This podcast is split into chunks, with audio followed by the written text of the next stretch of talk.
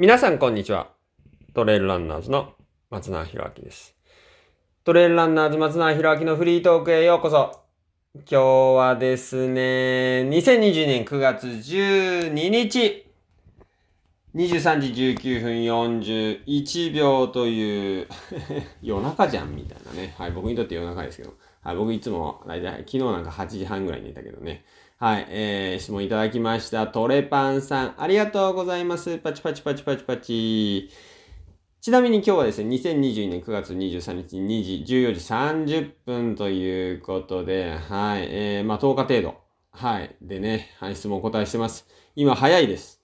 何が早いって質問をお答えするのに早いからね、えすぐお答えしてますんで、えー、今ね、質問すぐ答えてほしいんだってことは今のうちにはい。え通常はだいたい1ヶ月半からね、長い時は2ヶ月程度、はい、質問をお答えするのでお時間いただいてますんで、今のうちに質問早く答えてほしいですって方はね、今のうちにポンポーンって質問いただければなと思います。はい。それでは質問内容に行ってみましょう。はじめまして、松永さん。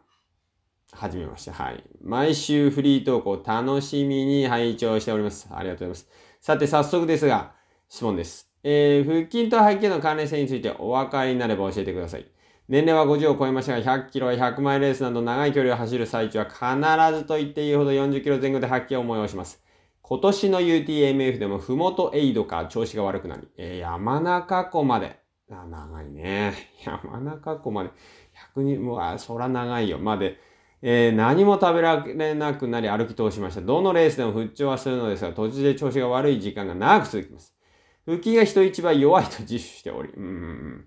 腹筋が弱いと胃腸が揺れるので吐き気を催しやすくなると何かで聞いたんですが、腹筋を鍛えると吐き気は多少抑えられるのでしょうかまたそれであればどの程度鍛えたら良いのでしょうか教えてください。ということで、はい、質問いただきましたけれども、はい、質問ね。はい、あのー、こんな個人的なこと聞いていいのかななんて思ってる方もいらっしゃるかもしれませんけど、はい、その個人的な質問、じゃんじゃんといただければと思います。で、っていうのもね、あ、なんかまあ人目を気にしてとかね、まあこれ人の目じゃないけどね、人の耳か、どっちかというと気にするのは。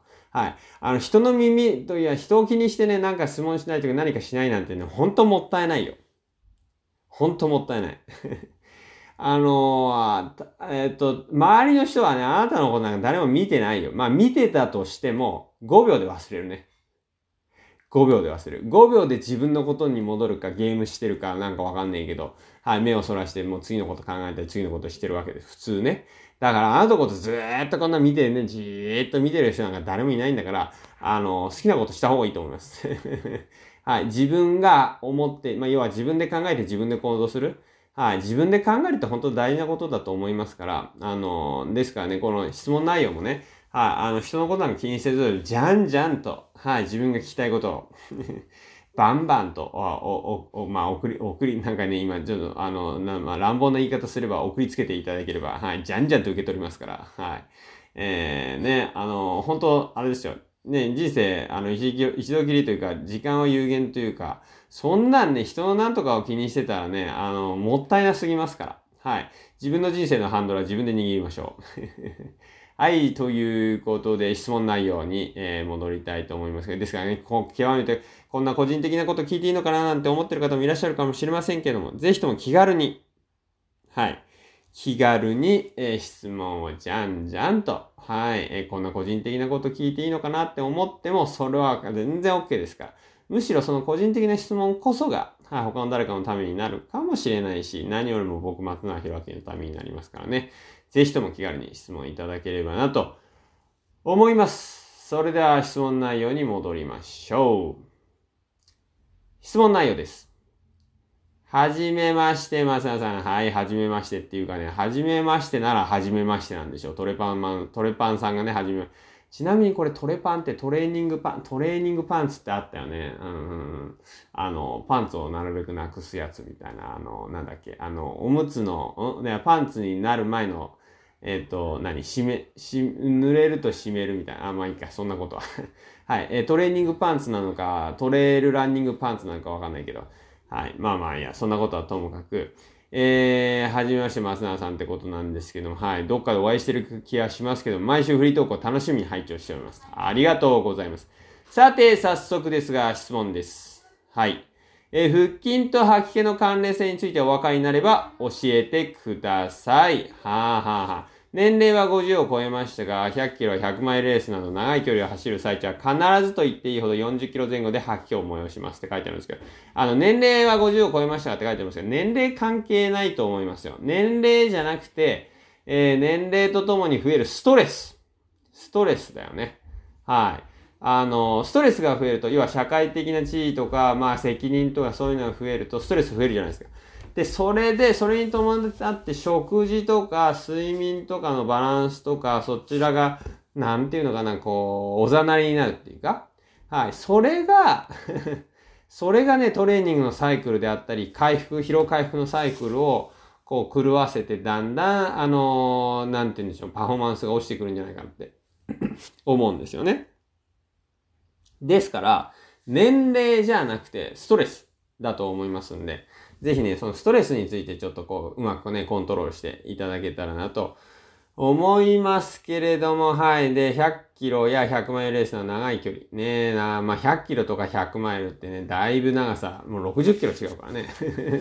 はい。あれですけども、まあ、長いさ、ね、大距離を走る。まあ、なんていうことなんですけど、まあ、つって100キロと100マイルは1.6倍も違うから、本当それだけでもね、100キロと100マイルはまあ別物な気はするけれども。まあ、それはともかくとして、はい、そういう距離を走る最中は必ずと言っていいこと、40キロ前後でっていうのがね、またちょっと気になりますけれども、はい、えー、吐きを催しますと。今年の UTMF でもってことだからね、一緒の大会出てたんですね。はい、今年の UTMF でも、ふもとエイドから調子が悪くなり、山中湖まで何も食べられなくなり歩き通しましたって、わ、そら長いね、みたいなね。はい。えー、どのレースでも、まあこれよ、よ、夜だったんかね、ね、どのレースでも復調はするのですが、途中で調子が悪い時間が長く続きますと。腹筋が人一倍長い、弱いと自負しており、腹筋が人一倍長いって今言っちゃったね。はい。長いわけない。腹筋が人一倍弱いと自負しており、腹筋が弱いと胃腸が揺れるので吐きを催しやすくなると何かで聞いたのですが、腹筋を鍛えると吐きは多少抑えられるのでしょうか？またそれであれば、どの程度鍛えたら良いのでしょうか？教えてください。ということなんですけれども、はい。えー、あのー、はい、腹筋といえばね、はい、あのー、そうですね、腹筋といえば、まあ思い出す、ある、あることがあるんですけど、まあもう多分2000、あれ何年ぐらいかな。えー、多分2004年、4年ってことはないな。いや、5、6年、6、7、8。7, 7年か8年ぐらいかな、6、7、8年ぐらいの頃ね、あのはい、えっ、と、ノースフェイスのアスリートのみんな、皆さんで、あの岩竹とか白馬とかあの辺りでイベントした時にね、お風呂場でひたすら腹筋してた選手がいたんですよ。まあ、あの、名前は、あの、伏せておきますけれども、いや、もう、それ見て、まあ、それがすごい、腹筋といえば、その、その光景が今でもめ、もう、なんていうの、風呂場でね、ガンガン腹筋してたんだけど、それを思い出しますけれども、まあ、まあいいや。そう、でね、えー、まあ、それはともかく。で、腹筋を鍛えると、吐きは多少抑えられるのでしょうかっていうお話なんですが、あの、実際ね、えー、それは効果あると思いますね。はい。っていうのは、えー、胃腸の周り、はい。胃腸の周りに腹筋があれば、やっぱりね、こう揺れを防げると思いますし、そもそも、えー、腹筋、あのー、こう、例えば下りとかでね、ガンガンこう振動が来るじゃないですか。それをやっぱ吸収するのは腹筋、腰回り。結構大きなね、あの、もちろん足首とか膝とか腰とかそういった関節でね、えー、こう衝撃が吸収するんですけども、腹筋、うん。腹筋もね、かなり、こう、腹筋を使ってかなり吸収してるってことはあると思うんですね。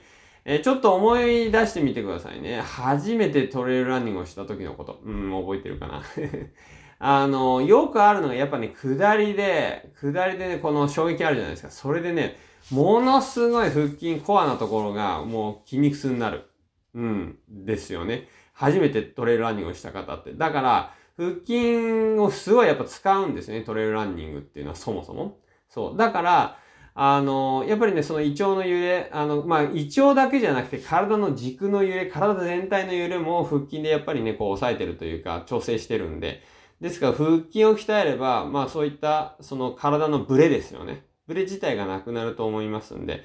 まあ、そういう意味ではね、絶対まあ、正直鍛えた方がはい、いいと思いますよ。はい。ちなみに、はい。で、それであればどの程度鍛えたら良いのでしょうかっていう話なんですけど、まあ僕は、僕は、えー、月水金、マジ金っていうね、オンライン、ズームの、はい、えー、筋トレイベント、1時間、朝1時間、5時30分から6時25分まで、まあ1時間じゃないけどね、55分だけど、実際は。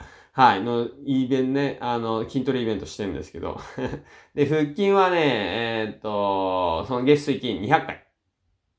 200回。はい。で、その後背筋やって、で、その後サイドプランクやって、サイドプランクで、その後腕立てやって、えー、その後片足スクワット、えー、その後、まあ、もう一回別の片足スクワットで、今度その後なんか、えっ、ー、と、足で重りをこうリフトアップする、えー、やつ。で、その後、まあ、腸腰筋群、このね、膝、腰回りをちょっと鍛える動き。で、その後、ふくらはぎを2分間上下させる。かかとを上下させて、ふくらはぎを2分間鍛える。で、その後、足を前後に開いて、ランチ、レンチ、レンチ、あのなんか、ね、重りを両手に持ってですね、こう、足前後に開いて、こう、膝をつくような動き。はい、それを50回左右。で、その後寝っ転がって、お尻を持ち上げる動きを左右20回、上で1秒とか2秒止める。で、その後、足、両足を天井にこう突き上げるような動きを、こう、これも腹筋鍛えてるのね。はい。そしてその後も、立ち上がって片足でバランス取りながら両手に重りを持って、あの、重りを持ち上げる動きを左右10回ずつ、そしてその後上半身を鍛えて、えー、終わりみたいな。はい。そういう1時間。まあ、まあ、正確には55分か56分ぐらいですけど。あの、僕こんなに今喋ってるじゃん。はい。あのー、ほとんどの時間ただカウントしてるだけな。1、2、3みたいなね。はい。喋れる時間はあったら喋ってるけれども、もうほぼほぼ、はい。あのー、なんて言うんですか。はい。真面目に、真面目にって言い方あれだけど、はい。みんなと一緒にね、ワイワイ楽しく、ワイワイ楽しく、そうだね。盛り上げながらというか、はい。励まし合いながらというか、はい。筋トレしてるんですよ。まあ、そんな筋トレですよ。はい。だから、それ、やっていると、まあ、あれですよね。やっぱ、そういう吐き気については、まあ、減ってくると思いますし、うん。その胃腸の揺れがね、収まる。あとはね、精神的なところっていうのも大きいと思いますよ。精神的なところ。だってさ、じゃあ40キロ、ね、普段ね、例えば40、うん、40キロ走るとき、40キロ、まあ40キロ走るとき、まあいや、60キロ走るときにしようか。60キロ走るときに40キロのときに、吐き気を催しますかね。あの、理論的には何キロ走ろうが40キロ以上走ったら吐き気を必ず催さなきゃいけないと思うんですよ。でも、そうじゃないってことは、もしかしてそうじゃないってことはですね、筋力とかだけじゃないと思う。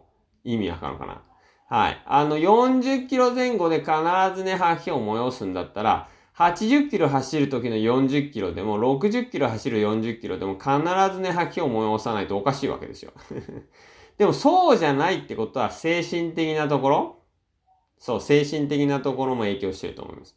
例えば、吐き気っていうのは、吐くほど嫌 ってことだよね。多分。うん。もう嫌なんだと思う。うん。まあなんかまあ条件反射みたいになっちゃってるのかもしれないし。で、だからね、あの、長い距離を意識しすぎてる。もう40キロの時に、40キロの時に、例えばね、100キロ、まああと60キロあるなとか、100マイルだとあと120キロあるななんて考えただけでもなんかまあ、吐き気するよね、みたいな。じゃなくて、あの、もう考え方ですよね。それは、やっぱり100マイルとか長い距離100キロとか走るときに、えー、次のエイドのだけ、エイドまでのことだけ考えるとか、はい。あの、本当に細かく切ってね、はい。長い、あんまりゴールを意識して、しすぎると良くないというか、あと思うんで、なので、えー、まあね、ですから、こう、あんまり今日、うん、そう、あんまりね、本当次のこと、うん、例えば人、次の一山だけ超えるとか、次の一歩だけ超えるとか、そういうことだけを意識して、えー、行くと、まあそういうね、吐き気ってのは収まるんじゃないか。うん、まあそもそもね、だから精神的なものもある可能性がある。うん、なので、で、その精神的なところっていうのは、やっぱりね、えー、あまりゴールを意識するんじゃなくて、次の、例えば本当に次のね、エイドステーションまで、だから次の20キロだけ頑張るとか、次の10キロだけ頑張るとか、次の1周だけ頑張るとか、はい、この一山だけ頑張る、この一区間だけ頑張るみたいな。で、その一区間行ったら、次の一区間をまた考えるみたいな。まあ、そういう感じうん、にすると、あの、やっぱこう区切っていく。それはすごい大事なことだと思いますね。はい。で、まあ、あとはなんだろうな。あとはなんかこう、食べながら走る。もうね、食べてすぐ走るみたいな。うん。胃腸をそもそも鍛える。走りながら食べれるというか、食べながら走れるっていうか。もう、お昼ご飯とか夕ご飯とかもう、お腹いっぱい食べてまたすぐ走るみたいな。そういうことをやっていくと、それもやっぱね、あの、すごい多分効果あると思います。なんか、あの、それでも走れれば、あの、自分に自信持てると思う。ああ、こんだけ食べて、こんだけお腹いっぱいでも走れるんだ、みたいなね。はい。ですので、まあそういうことも、そういう訓練、一応そもそも鍛えるっていうのも大事だと思いますね。まあ、あとはなんだろうな。あとは、うーん、その精神的なところ、うん、区切る。そうですね、細かく区切る。うん。あとは、そうだね。あの、やっぱその40キロ、まあその大会だろうがなんだろうが、自分の身近なところでと、特にトレーニングでよく慣れてるところをイメージしながらそこだと思って走るみたいな。大会だからこそトレーニングだと思って走るみたいな。うん。意味わかります？ただのトレーニングだと思ってトレーニング通りに走る。うん。やっぱそれってすごい大事だと思うね。だから、あの大会のコースでトレーニングするってのはいいと思うんですよね。うん。要はトレーニングの時にトレーニングとして走って、大会の時もその同じようなイメージで走るみたいな。そうすればね、まあ、緊張もね、やっぱあると思うんですよ。そういうストレス。緊張っていうストレスですよね。そういうストレスも胃腸。だってね、ストレスで胃腸に穴が開くわけじゃないですか。だから、あの、そういうストレスも、感じは、まあ、なんていう感じにくくするというか、要はね、ここが、普段の山だと思って走れれば、ね、別に特別なとこじゃなくて、今まで普通のところだと思って走れればいいわけなんで、そうすればね、ストレスって減りますからね。うん。だからそうすればね、吐き気っていうのもやっぱ減ってくるんじゃないかなって思いますよね。ということで、はい、トレパンさん。少しでも参考になればと思いますし、こんな個人的なね、はい、あの皆さんね、皆さんもね、はい、あの、こんな個人的なことを聞いていいのかなって思ってらっしゃる方もいらっしゃるかもしれませんけども、さっきもお話しさせていただきましたが、はい、このその個人的な質問こそが、はい、他の誰かのためになるかもしれないし、何よりも僕、松永弘明のために。で、この番組はない、あのー、何よりも、えー、皆さんと、はい、視聴者ね、この視聴、リスナーの皆様と僕の、僕との共同作品ですから。はい、僕よく言うんですけど、大会は、え参加者の皆様、主催者、関係者の全部でのこう共同作品だと思ってますんで。はい。えー、ですから、この番組自体も、僕とリスナーの皆さんとの共同作品。ね、この質問があって、聞いてる方がいて、僕がいて、それでみんなで作り上げる共同作品なんでね、ぜひとも皆さんで一緒にね、最高の作品を作って、より楽しい作品を作っていきましょう。ということで質問じゃんじゃんいただければなと思いますね。質問はちなみにこのポッドキャストの表紙にありますね、質問フォームからあお送りいただければなと思います。そして、はい、あの、質問についてはですね、まあ、今日はあ10日程度でね、はい、お答えしてます。かなり今、ペース早いです。すぐお答えします。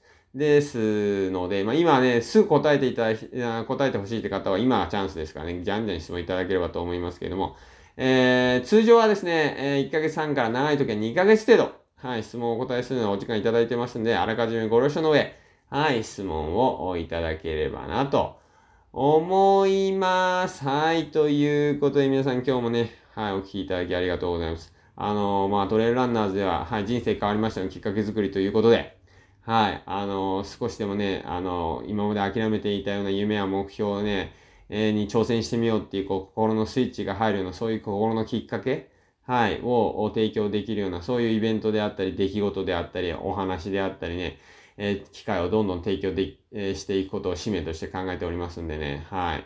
あの、まあ、ディープジャパンとか、トレーランナーズカップも30キロ台の大会とかね、結構やっていきますんで、はい。あの、間もなく、はい、アナウンスするいろんなイベント。はい、ちなみに9月30日。